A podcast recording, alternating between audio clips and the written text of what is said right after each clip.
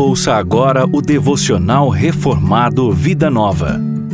E hoje eu vou falar de um tema que talvez seja muito caro para nós e que é um tema que nós precisamos reafirmá-lo, nós precisamos lembrá-lo, nós precisamos discutir, conversar sobre esse tema.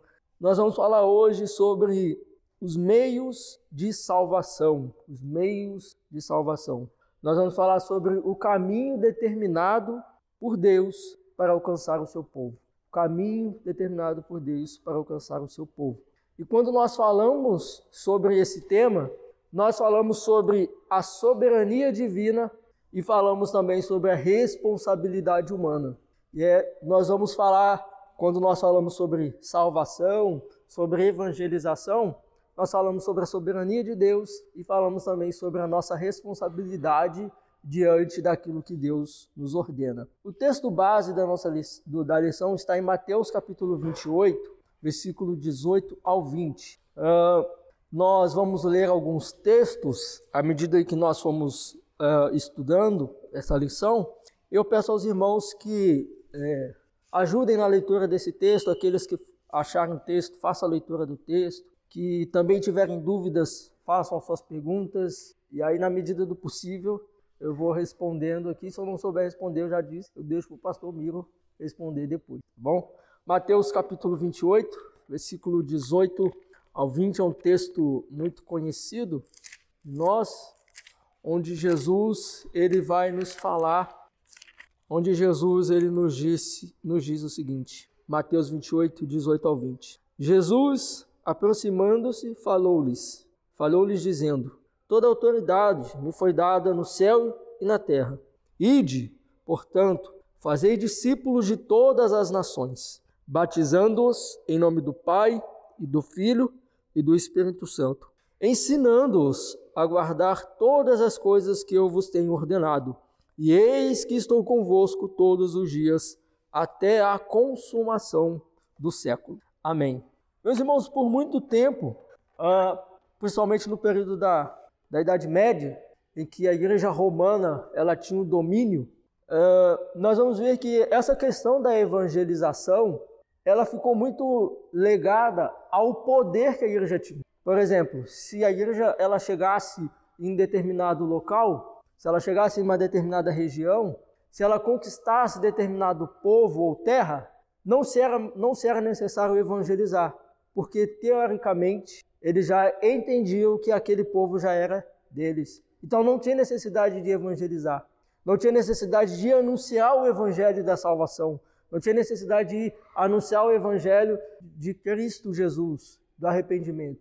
Aí exemplo nós podemos ver aqui no Brasil, quando chegaram aqui a Igreja Católica, porque ela vem com seus delegados, vem com seus representantes, elas, eles não, de certa forma, evangelizaram os índios. Eles apenas fizeram transferência de cultura, mas não evangelizaram, não apresentaram o evangelho da salvação. Mas após a reforma, após a reforma protestante, esse valor vai ser resgatado novamente. Essa necessidade de evangelizar, essa necessidade de anunciar a mensagem de salvação, esse ide que Jesus ele manda, ele ordena aqui na grande comissão, ele é resgatado novamente. A necessidade de anunciar o evangelho da salvação. E meus irmãos, então por que que esse tema, feita essa introdução, por que que esse tema é importante para nós? Alguns entendem porque já somos predestinados ou porque Deus já predestinou, Deus já tem os seus predestinados, os seus eleitos, acham que não precisa evangelizar, acham que não precisa mais anunciar o evangelho. Não, se Deus já tem os seus eleitos, se Deus já tem aqueles que foram chamados desde a fundação do mundo, acham que não tem necessidade de evangelizar. E com isso acontece o que? A letargia. Letargia. A igreja não evangeliza. A igreja não anuncia o evangelho. Muitas vezes. Quando cai nesse extremo de dizer, não, Deus já tem os seus eleitos, aqueles que já foram salvos, é só esperar que com o tempo Deus vai fazer com aquelas pessoas. Né? É. E no outro extremo tem, aqueles que dizem, não, é, não preciso ir, não preciso ir, não preciso fazer nada. Ou para que, que eu vou evangelizar se aquele de lá não é eleito, ou, ou aquele de lá já é eleito, não vai adiantar nada. Então, nesse sentido, causa muita confusão e aí prejudica a evangelização, prejudica o id do Senhor, o mandato do Senhor. E nessa lição nós vamos tentar, nós não vamos corrigir é, todos os erros nesse sentido é, sobre essa questão, mas nós vamos falar aqui algumas questões que são muito caras para nós, muito importantes para nós. Como eu disse, na salvação há a soberania de Deus, mas há a responsabilidade humana. É Deus quem salva, mas Deus nos deu essa responsabilidade de ir e anunciar o Evangelho.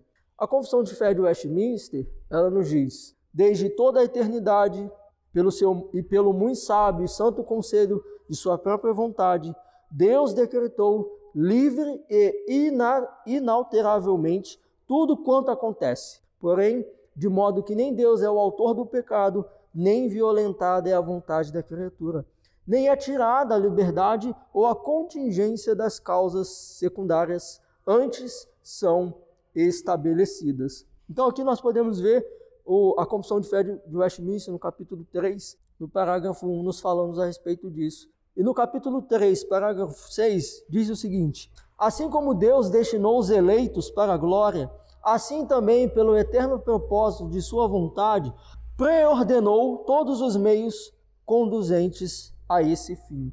Ou seja, os meios necessários, Deus ele, ele decretou a salvação, ele decretou aqueles que serão salvos na sua soberania, mas ele determinou, ele preordenou os meios conduzentes para esse fim, para que os eleitos alcancem a salvação. Não é por osmose simplesmente, mas tem os meios para que os eleitos alcancem essa salvação. O mesmo Deus que decretou os fins também decretou os meios para que esses fins sejam alcançados. Vejamos lá, Atos capítulo 2, versículo 23. Atos capítulo 2, versículo 23, nós vamos ver aí o sermão do apóstolo Pedro em Pentecostes. Quem achar, por favor, faça a leitura audível desse texto. Por mãos de Nicos. Então veja que Jesus, conforme o sermão de Pedro, Jesus ele foi entregue pelo determinado, pelo propósito de Deus, pelo desígnio e presciência de Deus. Jesus ele não foi simplesmente, é, nós vamos falar mais sobre isso, mas Jesus ele foi entregue pelo próprio Deus. Desde a fundação do mundo, desde a eternidade, o cordeiro já havia sido entregue. Deus não foi pego de surpresa. Não foi simplesmente um plano bem elaborado dos homens, ou não foi um plano de Satanás para que Jesus morresse. A morte de Jesus foi determinado pelo desígnio de Deus. Mas Pedro ele, ele continua dizendo: Mas vós o mataste. Veja, ele vai dizer que Jesus ele foi entregue pelo desígnio de Deus, ou seja, pela soberania de Deus, mas foram vocês que o mataram. Aqui nós vemos a soberania divina e a responsabilidade humana. Deus decretou a morte de Jesus, mas foram vocês, por suas iniquidades, pelos seus pecados, movidos por ganância, movidos por inveja, vocês o mataram. Então, nesse texto, nós podemos ver a soberania divina e a responsabilidade humana. Pedro está se referindo ao meio usado por Deus, ou como diz a confissão, as causas secundárias para que Jesus sofresse uma morte substitutiva.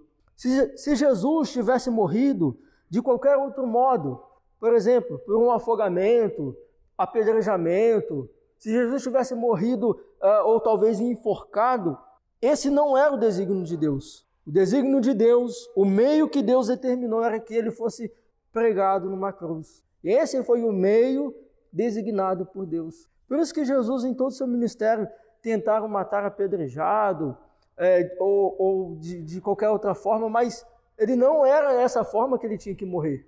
Ali, quando a gente vê quando ele está no barco e vem a tempestade, ele poderia ter morrido afogado, mas esse não foi o meio que Deus determinou para ele morrer.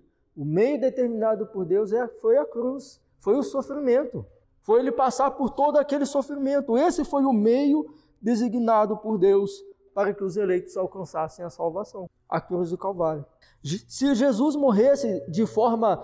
É, para, para esse desígnio se cumprir, era necessário que Jesus morresse de forma sacrificial, como Cordeiro de Deus, em mãos de Nicos. É, 1 Pedro 3,18 nos diz que morreu o justo pelos injustos. Então, esse foi o modo designado por Deus, o sacrifício. O Cordeiro de Deus deveria morrer dessa forma. Pilatos, Pilatos, Herodes, os anciãos do Sinédrio e os soldados romanos foram os meios estabelecidos e usados por Deus para cumprir esse desígnio. E aqui, meus irmãos, esse meio que Deus usou, eles são culpados por isso. Deus ele determinou a morte de Jesus, mas esses homens são culpados pela morte de Jesus. Deus não os isenta de, de culpa. Soberania divina responsabilidade humana. Nesse meio que Deus determinou para a salvação, que é o sacrifício de Jesus, nós podemos ver isso. Como causa secundária, como causa primária, Jesus morreu porque isso foi decretado por Deus na eternidade. Como causa secundária, Jesus morreu porque foi vítima de conspiração, de testemunhas falsas, de julgamento injusto e iniquidade de muitas pessoas. Então, como causa primária, Jesus ele morreu pelo decreto de Deus. Como causa secundária, ele morreu pela responsabilidade dos homens, movidos de inveja, movido de ganância, pelos seus pecados. Então, é isso que nós podemos ver nesse meio determinado por Deus para a salvação. Atos capítulo 4, versículo 27 e 28 é outro exemplo muito claro a respeito disso. Atos capítulo 4, versículo 27 e 28. Então veja, tudo que aquilo, aquilo que Deus já havia determinado, esses homens fizeram. Deus ele determinou. E aqui, meus irmãos, nós podemos ver que Deus ele não perde o controle da história. Ele não perde o controle da situação. Aquela situação poderia parecer que era o fim, que já era, mas era, eles estavam cumprindo exatamente o propósito de Deus. E, pelo, e por aquilo que eles fizeram, eles serão condenados, eles serão responsabilizados. Por isso que eu digo que é uma coisa muito cara para nós quando nós falamos da soberania divina e responsabilidade humana. Até onde vai a soberania divina e até onde vai a responsabilidade humana nisso tudo? Até onde que vai? Mas o que nós podemos ver na Bíblia é exatamente isso. A vontade de Deus sendo cumprida, sendo cumprida, e a responsabilidade do homem. Tudo aquilo que foi determinado por Deus em seus decretos, nada é de realização incerta, mas cada detalhe dos meios usados pelo Senhor para o cumprimento e seus decretos também já foram cuidadosamente decretados. Meus irmãos, Deus ele não, ele não dá uma olhadinha no futuro para ver o que vai acontecer e aí ele volta e planeja. No passado, na eternidade, Deus já planejou o que vai acontecer. Ele não vai dar uma olhada, uma espiada, vamos ver se vai dar certo isso. Não, ele, ele determina o que vai acontecer. Eu gostaria que os irmãos abrissem Zacarias. Veja, um, por favor, abrem Zacarias capítulo 7, para que isso fique mais claro. Zacarias capítulo 7, leia do versículo 9 ao 14. Outro, abre lá em Zacarias capítulo 8, versículo 9 e 10. Zacarias capítulo 7, versículo 9 ao 14. Falará o Senhor dos exércitos, dai juízo verdadeiro, mostrai bondade e misericórdia a cada um. Não ouve mais a nem o órfão, nem o estrangeiro, nem o pobre, cada um, cada um mal. Eles, porém, não quiseram atender, e rebeldes resposta, e ensuciram, fizeram o seu coração para que não ouvissem a lei, as palavras que fizeram os profetas. Daí, grande também, eles também clamaram, espalharam um bilhão de todas as não, a terra foi solada de sorte, passavam a terra. Uma desolação.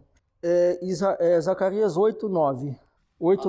A, a Senhor, sejam fortes a todos vós, que neste estas palavras, a saber da casa, para que Aí o 10 ele vai dizer assim: Porque antes daqueles dias não havia salário para homens, nem os animais lhes davam ganho. Não havia paz para o que entrava, nem para o que saía, por causa do inimigo. Porque eu incitei todos os homens, cada um contra o seu próximo. Veja, meus irmãos, no primeiro texto que foi lido, nós podemos ver que Deus ele está culpando os homens por aquilo que eles fizeram.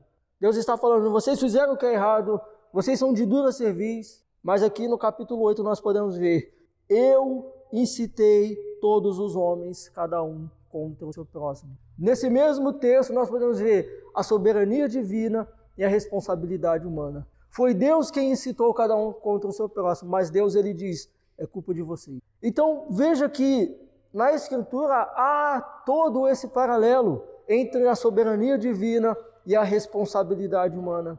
E nós, meus irmãos, quando nós olhamos até pela situação de Judas, alguns dizem, mas Judas ele é indesculpável. Judas é indesculpável, mas nós podemos ver que Deus ele determinou Judas para trair Cristo Jesus e ele será culpado por aquilo. Soberania divina e a responsabilidade humana. E quando nós falamos a respeito da salvação, a soberania divina na salvação, Deus determinou o um meio para isso, para a salvação. E o meio que ele determinou era a morte sacrificial de seu filho. Mas foram os homens que entregaram Jesus. Foram os homens que entregaram Jesus. Então, quando nós falamos de salvação, nós precisamos entender as causas secundárias e os meios da salvação. E o segundo ponto da nossa lição, ela nos fala então a pregação do evangelho. Se Jesus então ele veio e morreu pelo decreto de Deus, pela vontade de Deus, e ele foi morto também pela, pela responsabilidade dos, dos homens, agora nós temos a responsabilidade de anunciar esse evangelho. Somos chamados a anunciar esse evangelho. Muitos dizem: se Deus já predestinou quem vai ser salvo, então não precisamos pregar o evangelho. Essa doutrina é um forte impedimento à evangelização e às missões. Lê do engano, meus irmãos. Lê do engano. A predestinação, ela deve nos pulsionar, nos motivar a evangelizar muito mais do que a letargia. Porque nós temos a plena certeza que Deus vai cumprir a sua vontade. Enquanto a teologia arminiana coloca toda a nessa questão da evangelização, enquanto ela coloca a responsabilidade toda no homem, e aí você tem que ter, tem que falar bem, tem que convencer outra pessoa. É você quem convence a outra pessoa do evangelho. E aí, se você não consegue convencer, ou aqueles seguindo essa teologia arminiana que não conseguem convencer, muitas vezes se sentem frustrados, desanimados, porque eles não conseguem alcançar aquele X número de pessoas, porque eles não conseguem convencer o irmão ou o esposo, a esposa que está vivendo uma vida errante, e aí ele se sente frustrado porque ele acha que depende dele, ele acha que depende da capacidade dele, ele acha que depende da habilidade dele para fazer aquilo. O pastor, muitas vezes, dessas teologias arminianas, fazem apelos, mais apelos e não vai ninguém lá na frente, ele se sente frustrado porque ele acha que a mensagem dele não é eficaz, a mensagem dele não está sendo boa, e aí começa a se, a se fazer eventos e mais eventos, e cultos e mais cultos, e campanhas e mais campanhas para atrair mais pessoas para ganhar almas para Jesus. E muitas vezes vem a frustração, vem o desânimo, o cansaço, porque a dependência está nele, no homem. Mas a teologia, meus irmãos, quando nós vemos para essa a teologia da predestinação, a doutrina da predestinação, nós descansamos em Deus, porque nós sabemos que é Ele quem converte. Nós somos chamados a evangelizar, mas quem dá o crescimento é Deus. Então nós descansamos nele.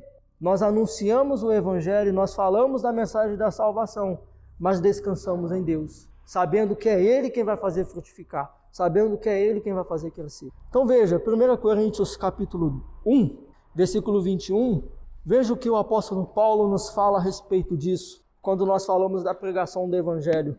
1 Coríntios capítulo 1, versículo 21. Quem achou pode ler. Pela pregação.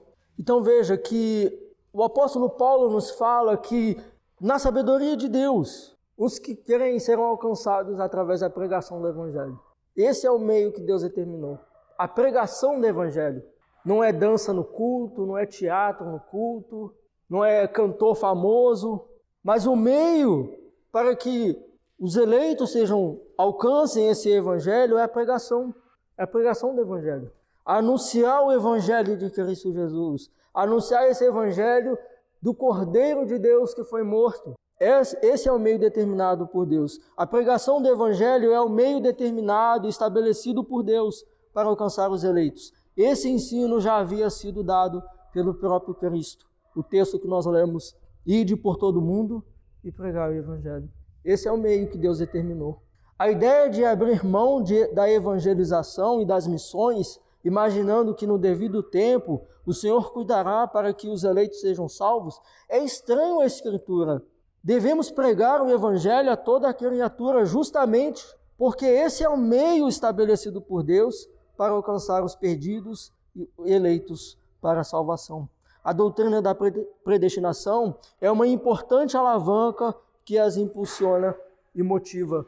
Então veja, não está escrito na testa de quem é eleito, de quem não é eleito, não, não está claro. E por isso nós anunciamos a toda criatura. Nós anunciamos a todos. E aqueles que de fato foram eleitos vão ouvir a mensagem do Evangelho, vão receber essa mensagem e converterão. Converterão seu coração de pedra em coração de carne. Quando Paulo pregou em uma sinagoga de, de, de Antioquia, da Pisídia, Atos capítulo 3, é, Atos capítulo 13, perdão, versículo 48 e 49, vai dizer que creram todos os que haviam sido determinados para a vida eterna e divulgava-se a palavra do Senhor para toda aquela região. Então, quando Paulo ele prega a mensagem do evangelho, todos aqueles que herdariam ou que já eram eleitos, creram, aceitaram a mensagem.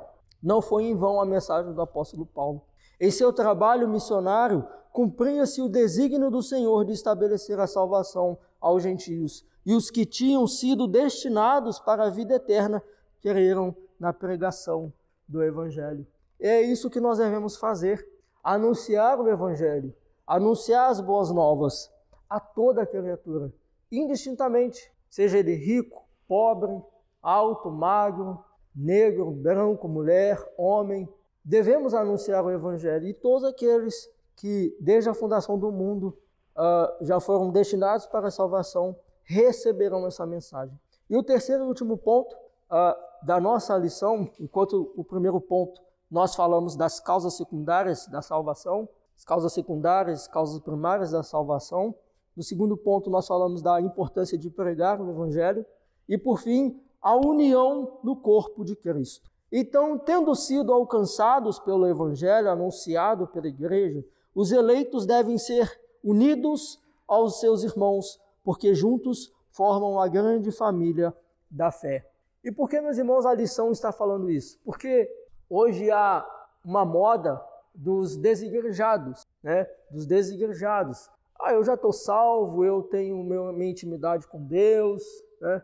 E tem essa ideia de que podem servir a Deus, que podem cultuar a Deus individualmente. Mas a lição ela nos, nos chama a atenção a isso, porque se nós somos salvos, se nós recebemos o Evangelho, ou aqueles que hão de receber o Evangelho, a ordem é de se reunir, é de participar do corpo, é de que o corpo cresça em comunhão. A norma de Cristo é que todos os que foram, forem alcançados pelo Evangelho anunciados, anunciado pela igreja, sejam batizados, isto é, sejam inseridos na igreja como seus membros, para serem edificados louvarem a Deus como seu povo e para testemunharem juntos do amor e da graça de Jesus. Foi essa a ordem de Jesus: ide por todo o mundo, ensinando-os a guardar todas as coisas que vos tenho ordenado.